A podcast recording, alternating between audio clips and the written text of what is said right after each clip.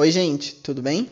Então, no episódio de hoje eu vou falar sobre o mitologia nórdica do Neil Gaiman, né, mais uma vez. Para quem caiu de paraquedas aqui nesse episódio, eu tô relendo esse livro aqui no podcast, tá? Então eu tô trazendo um episódio para cada capítulo e assim, se você tem interesse em mitologia nórdica, gente, eu super indico esse livro para você começar lendo sobre essa mitologia, tá? Porque ele é muito simples, ele tem uma linguagem muito fácil e a leitura dele é bem assim dinâmica, sabe? Não é tipo uma leitura acadêmica, ela é uma coisa mais ficcional e é muito bom, sério. É, eu, eu super recomendo, tá? Uh, e eu aconselho também que você que apareceu nesse episódio aqui de repente, volte lá pro, desde o começo para entender toda a história, porque eu vou falar de, alguma, de algumas coisas aqui que a gente já sabe o que, que é por conta dos outros capítulos.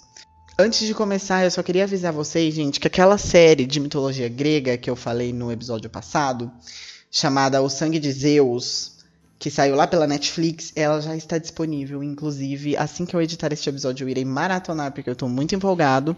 E como eu falei para vocês, se eu gostar, eu vou trazer um episódio na semana que vem, ou vários episódios, né? Se eu ver que for preciso, para falar dessa série. E eu também queria avisar que o episódio especial de Halloween, que vai ser sobre o chamado do Cutulo, ele vai ir ao ar no sábado, tá? Eu não sei dizer exatamente que horas, porque é sábado e geralmente eu durmo até tarde. Mas ele vai sair no sábado. Provavelmente eu vou lançar ele lá pelas 14 horas, por aí, tá? Mas então vamos lá, gente. Uh, então, no começo desse capítulo, o Neil Gaiman vai contar pra gente que a Sif, que é a esposa do Thor, e ela é conhecida, assim, por ser muito bela e muito querida com todos, ela acorda sem cabelos no meio da noite. E aí, o Thor olha para ela do tipo completamente chocado Uh, e ela também, mas ele já tem uma ideia de quem pode ter sido. E é obviamente que ele imagina que foi o Loki. Então ele vai até lá e quando ele chega no Loki, o Loki inicialmente nega tudo, né? Mas logo em seguida ele confessa porque o Thor ameaça ele. E o Thor, a gente sabe que ele é conhecido por ser o defensor de todos os deuses e tal. Então o Loki já conta que foi ele mesmo que arrancou os cabelos da Sif. E o Loki, gente, vocês vão reparar que o Loki ele é cheio de fazer essas coisas, de pregar peças. E, tipo assim, no fim ele acaba admitindo que é ele, sabe? Daí ele acaba desfazendo. É, tipo, bem, bem fora da casinha mesmo. Mas então, gente, uh, o Thor ele ameaça e diz que o Loki precisa dar um jeito de conseguir esse cabelo de volta, porque senão ele vai matar ele. Uh, e aí o Loki, então ele, ele pede um tempinho assim e ele viaja para Svartalfheim, que também é chamado de Nidavellir, né? Que é aquele lugar que aparece também nos Vingadores Guerra Infinita, se não me engano. Ou é no último? Enfim, gente, é aquele planeta, aquela estrela, né? No, no caso no filme. Que o Thor forja aquele machado dele lá, o Storm Ruler, uma coisa assim. Mas enfim, aqui a gente sabe que ele é um dos nove mundos da Yggdrasil, né? Uh, e o Loki viaja para lá em busca de anões para fazer um cabelo para Sif. Olha a trabalheira. Então ele vai até alguns anões ali e ele lança um desafio entre os filhos de Ivaldi, que são três irmãos, e eles são, tipo assim, super conhecidos pela forja deles e tal. Eles são super dotados, digamos assim, na forja, né? E ele também e esse desafio que ele lança é entre os filhos de Ivaldi e entre outros dois anões irmãos que são o Brook e o Eitri. E o desafio que ele lança é assim, tipo, ele chega lá e fala, olha só, olha só. Eu preciso, os deuses querem tesouros, tá? E aí os filhos de Isolde falaram que forjam melhor que vocês, Brook e Eitri. E aí o Brook e Eitri falaram, não, peraí, que a gente vai aceitar esse desafio, a gente forja melhor que eles. E ele fez a mesma coisa com os filhos de Isvalde, falando que o Brook e o Eitri forjavam melhor. Então começou essa competição entre esses anões, né? Então o Brook e o Eitri, gente, eles odiavam o Loki. E eles imaginavam que de repente poderia ter alguma coisa por trás. Mas ainda assim eles aceitaram, só que com uma condição: que se os Aesir e os Vanir aceitassem o desafio, eles iriam querer a cabeça do Loki. O Loki concorda, né? Assim, um pouco contrariado, mas ele concorda. Só que quando o Brook e o Eitri começam a forjar, ele começa a atrapalhar essa forja. Então o Brook ele fica na fole bombeando enquanto o Eitri trabalha batendo o martelo, né? Só que daí, gente, o Loki ele se transforma em uma mosca durante a forja e ele atrapalha o Brook. Só que assim, essa mosca, gente, ela não é uma mosca comum, tá?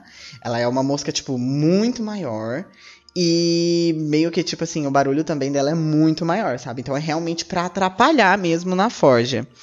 Na primeira vez ele não consegue e os irmãos eles acabam conseguindo concluir a forja tipo perfeita, sabe? E eles forjam inicialmente, gente, um javali com pelo de ouro reluzente.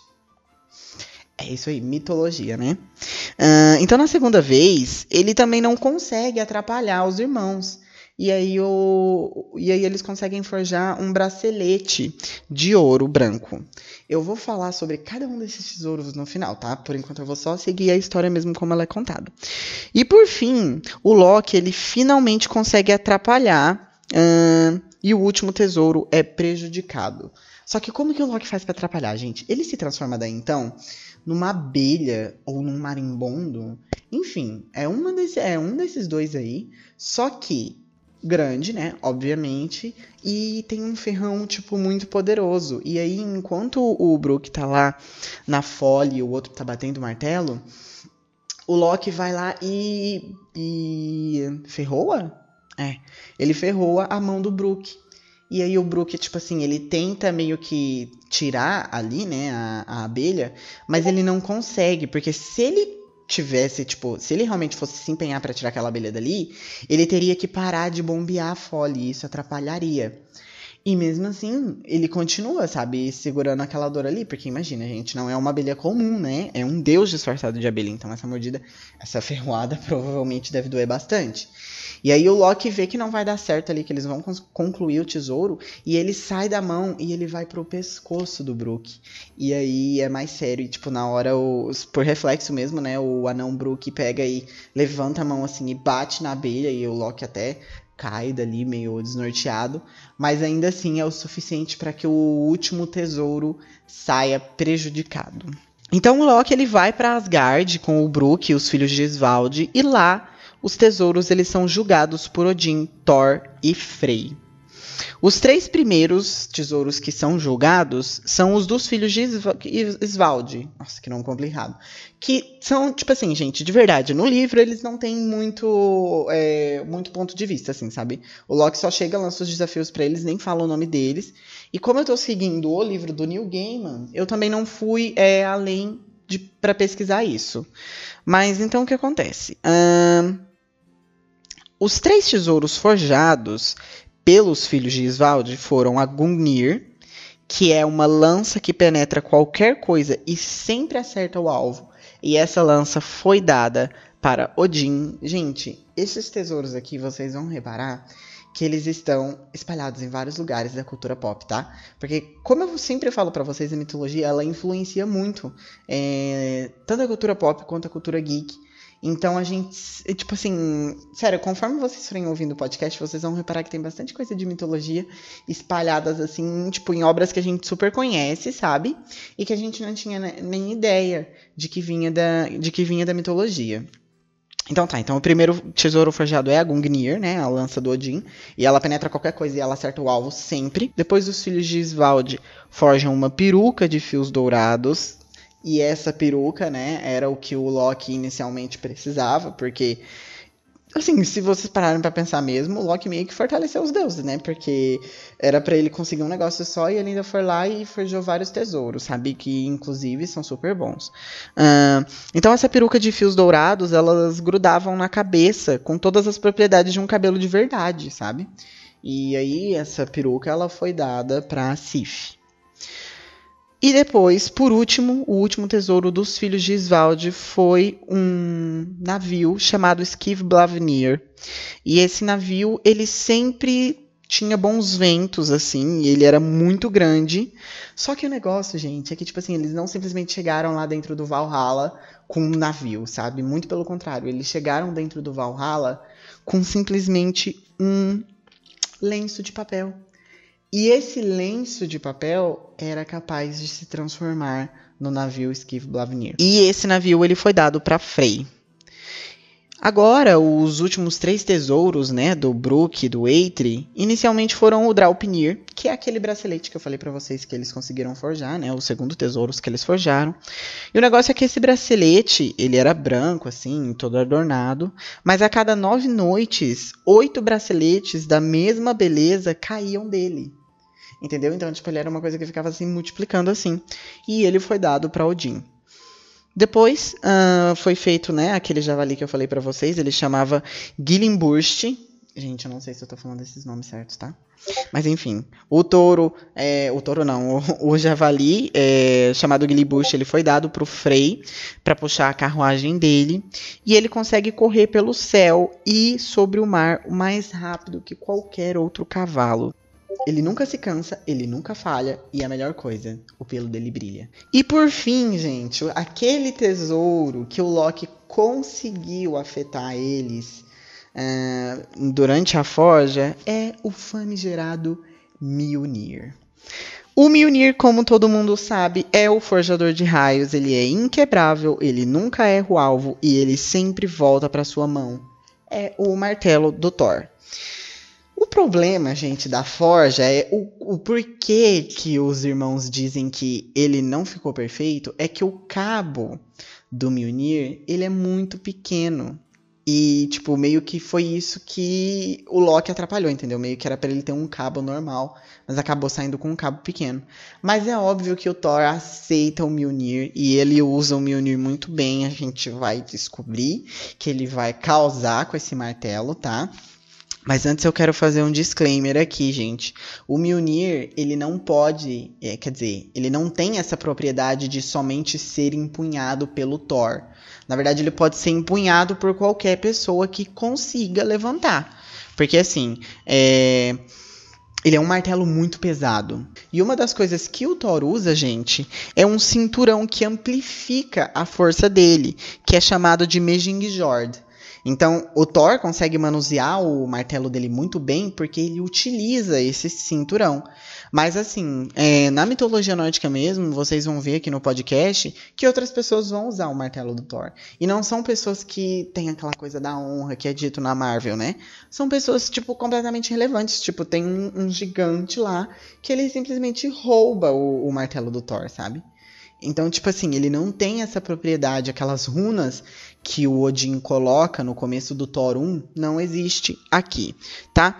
Uh, eu tomei a liberdade também de dar uma pesquisadinha ainda dentro do livro, é, alguns outros tesouros que são usados pelos deuses, mas que não necessariamente nos é dito como eles são forjados. Uh, então, primeiro tem o Brising Man, que é o colar da Freya. Esse colar, gente, eu acho que ele tem uma semelhança com o cinto da Afrodite da mitologia grega e chamado Cestos. E ambos têm essa, digamos assim, essa propriedade de deixar a pessoa que usa ele mais bonita. Uh, também tem a capa de penas, né? Que essa capa de penas ela é da Freia e ela permite que a pessoa que use voe, né? Tipo, pelo que eu entendi, gente, essa capa ela permite que a pessoa voe, mas ela também permite que a pessoa voe em, form em formas de animais que voem, entendeu? Uh, tem também a Gleipnir, que são fitas de seda. E essas fitas de seda, gente, não se engane, elas são extremamente fortes, são as correntes mais fortes que existem no mundo e elas são usadas para prender um certo lobinho aí chamado Fenrir, que vai causar horrores no Ragnarok, tá? Uh, tem também o Gajalahorn, que é o chifre do Hendon, que fica no poço de Mimir. Tá, ok. Heimdall é, é aquele deus que protege a Bifrost, a ponte arco-íris, né? Que eu falei para vocês que ela passa por toda é, a, os nove mundos. Uh, mas esse chifre dele, gente, até onde eu sei, esse chifre dele não tem muita precisão assim. Ele só é usado no Ragnarok para anunciar uh, o início do Ragnarok, mas eu me lembro de ter lido em algum lugar, tá? Mas eu não tenho certeza disso. De que esse chifre dele também infringe medo nas pessoas que ouvem. No caso, seria medo nos inimigos, entendeu? E por último tem o Naglafar, que é um navio construído com unhas das mãos e dos pés dos mortos. Esse navio ele é usado pela deusa Hela no Ragnarok. Hela ou Hel, é tudo a mesma pessoa. E é isso por esse capítulo, gente. Assim, é um capítulo muito legal porque ele fala sobre esses tesouros dos deuses. A gente consegue perceber aqui que a gente já tá ficando um pouco mais familiarizado com as coisas que estão aparecendo, né? O Mjolnir a gente conhece. Até a lança do Odin, ela aparece em American Gods. Que inclusive, gente, vou indicar para vocês American Gods, tá? Uma série da Amazon Prime que ela fala sobre uma guerra entre deuses antigos e deuses novos. Eu não posso ir além disso porque senão vai ser muito spoiler. Mas ela é uma junção de mitologias, gente, assim, ó, incrível, tá? Mas é isso pelo episódio de hoje. Eu espero que vocês tenham gostado, tá? Uh, não esqueçam de seguir o podcast lá no Instagram, que é por onde eu me comunico com vocês, né? Eu tô recebendo bastante feedback de lá, inclusive. Muito obrigado, gente, a todo mundo que tá ouvindo. O Instagram do podcast é tudo de mitologia, tá? Tudo minúsculo e tudo juntos. Podem colocar lá no Instagram ou olhar na descrição do episódio na plataforma que vocês estão ouvindo, que vai estar tá lá. Eu tam... Ah, e assim, gente, eu quero me desculpar pela bagunça que tá o Instagram, porque eu ainda tô tentando procurar um layout para mim poder postar as coisas para ficar bonitinho, mas eu acho que eu vou fazer da forma que eu fiz no episódio da semana passada do Copy de Psique. Eu acho que eu vou fazer um post com o nome do episódio. E aí, se você arrastar para o lado, você vai ver artes relacionadas ao episódio. Eu vou fazer a mesma coisa com esse, tá? Então é bom seguir o podcast para isso também, gente. Eu posto artes lá relacionadas à mitologia. E também, se vocês ficarem com alguma dúvida, né? Alguma coisa assim, é só vocês me mandarem um DM. Então é isso. Eu vejo vocês sábado para o especial de Halloween sobre a mitologia do H.P. Lovecraft. E é isso. Tchau.